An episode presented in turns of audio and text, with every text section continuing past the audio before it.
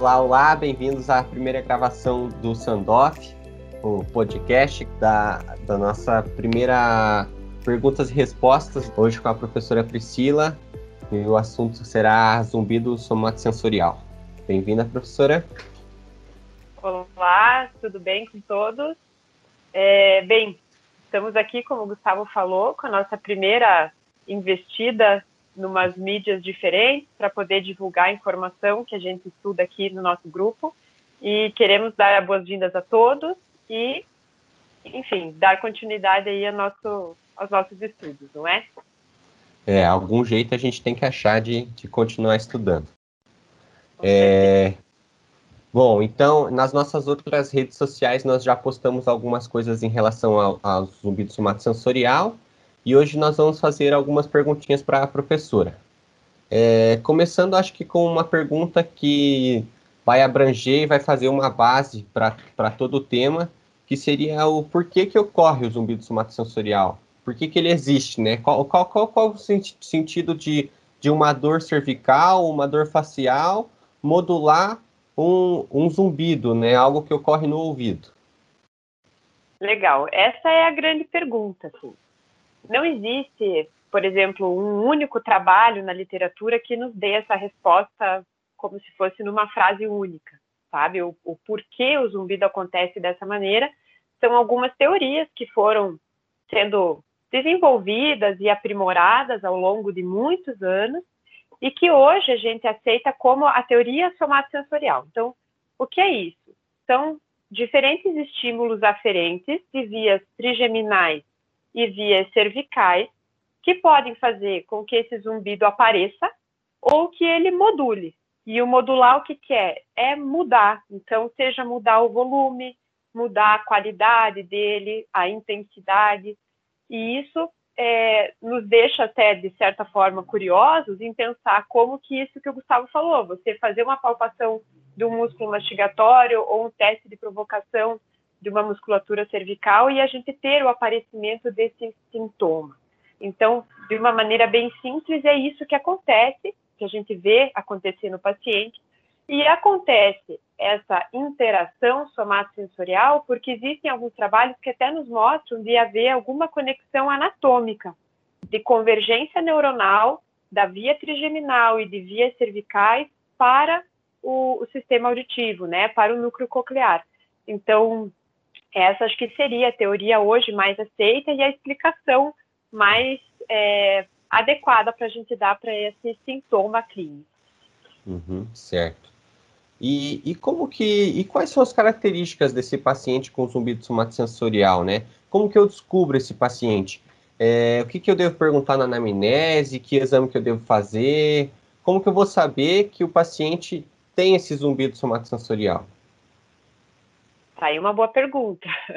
Identificar esse paciente. Eu acho que esse é uh, talvez o grande segredo de quem se arrisca ou quem gosta mesmo de entrar nesse universo do zumbido.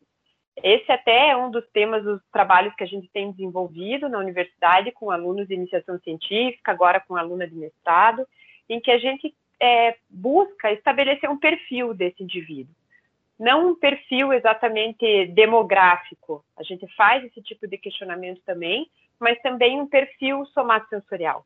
Como que esse paciente responde aos estímulos e como que a gente pode interpretar ou, como que a gente pode levar isso para a clínica, né? Quais são as características que esse paciente vai apresentar, tanto na anamnese quanto no meu exame físico, no exame clínico, quanto no exame somatosensorial. Essa é a grande questão.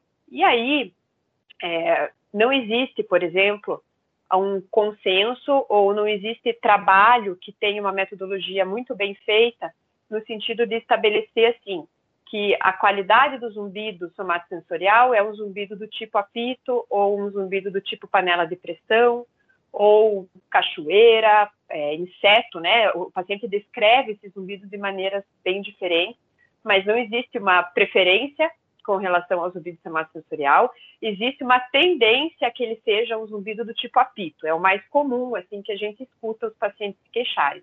Mas pode acontecer zumbidos de outros tipos também. Também não existe uma intensidade padrão, ou seja, uma graduação de 0 a 10 em que esse zumbido seja um zumbido mais leve, de 2, 3, né, numa nota 2, 3, ou um zumbido intermediário de uma nota 5, 6, ou um zumbido intenso. É, assim como a dor, são coisas subjetivas de se avaliar e vai variar de indivíduo para indivíduo. Então, também não tem uma, uma questão muito é, específica sobre isso. Não existe também uma característica tipo assim, se é um zumbido que está lá o tempo inteiro ou se ele flutua ao longo do dia, apesar de parece que o zumbido somatosensorial ele vai flutuar ao longo dos momentos de dor, digamos assim, que a gente já vai comentar, né?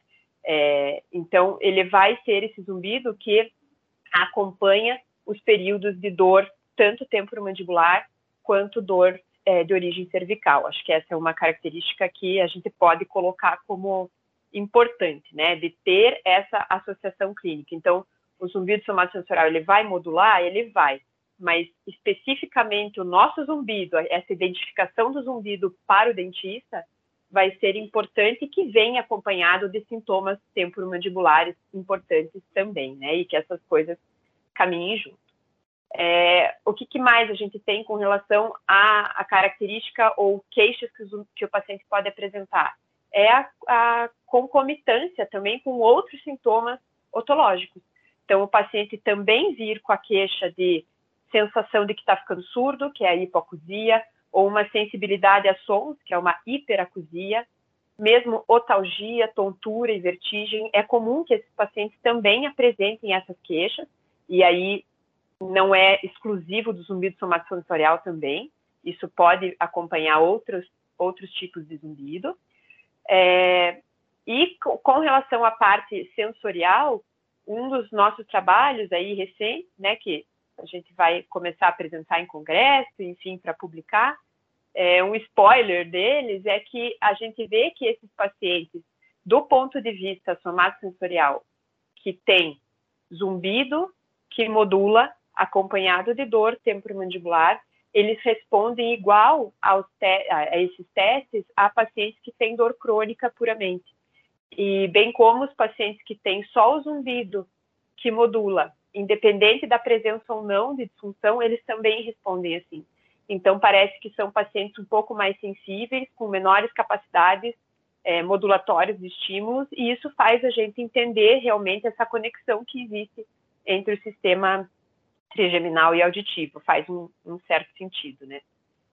E, é, ah, do, de exames também, que você perguntou, que exames que eu posso pedir, com relação a exames de audiometria, que acho que é o que todo mundo sempre pergunta, Normalmente, esses indivíduos eles não têm perdas auditivas importantes nos exames de audiometria convencional. Podem aparecer algumas perdas nos exames que a gente chama de audiometria de altas frequências, mas geralmente não são perdas importantes. Isso até foi um dos nossos trabalhos publicados no final de 2020. É, exames a mais, né, que nós podemos pedir com auxílio de algum colega da área médica, são exames de colesterol, glicose, é, função de tireoide, exames cardiológicos, né, desses pacientes terem algum comprometimento, que são causas bem importantes de zumbidos outros, né, chamados é, zumbidos mais por causas auditivas e, e neurosensoriais, não somatosensoriais, e que a gente vai descartar isso no nosso exame. Acho que era. Então, é sempre importante descartar outras possibilidades antes de realmente começar o tratamento desse paciente. Uhum. Descartar a possibilidade de um zumbido acústico, um zumbido metabólico, um zumbido vascular uhum. ou diversos outros tipos, para daí sim eu começar um tratamento desse meu paciente, para eu ter um tratamento assertivo. É, e até a... porque, desculpa, Pode só complementar isso que você falou, é, os zumbidos de outras causas que não as de alterações somatosensoriais, eles são responsáveis por 90% dos casos. Então, acho que isso é um, é um dado bem importante. Assim. Então, não é todo paciente que tem é, zumbido que ele e que até ele module, mas que ele vai ter essa, essa associação forte com um quadro doloroso cervical ou trigeminal.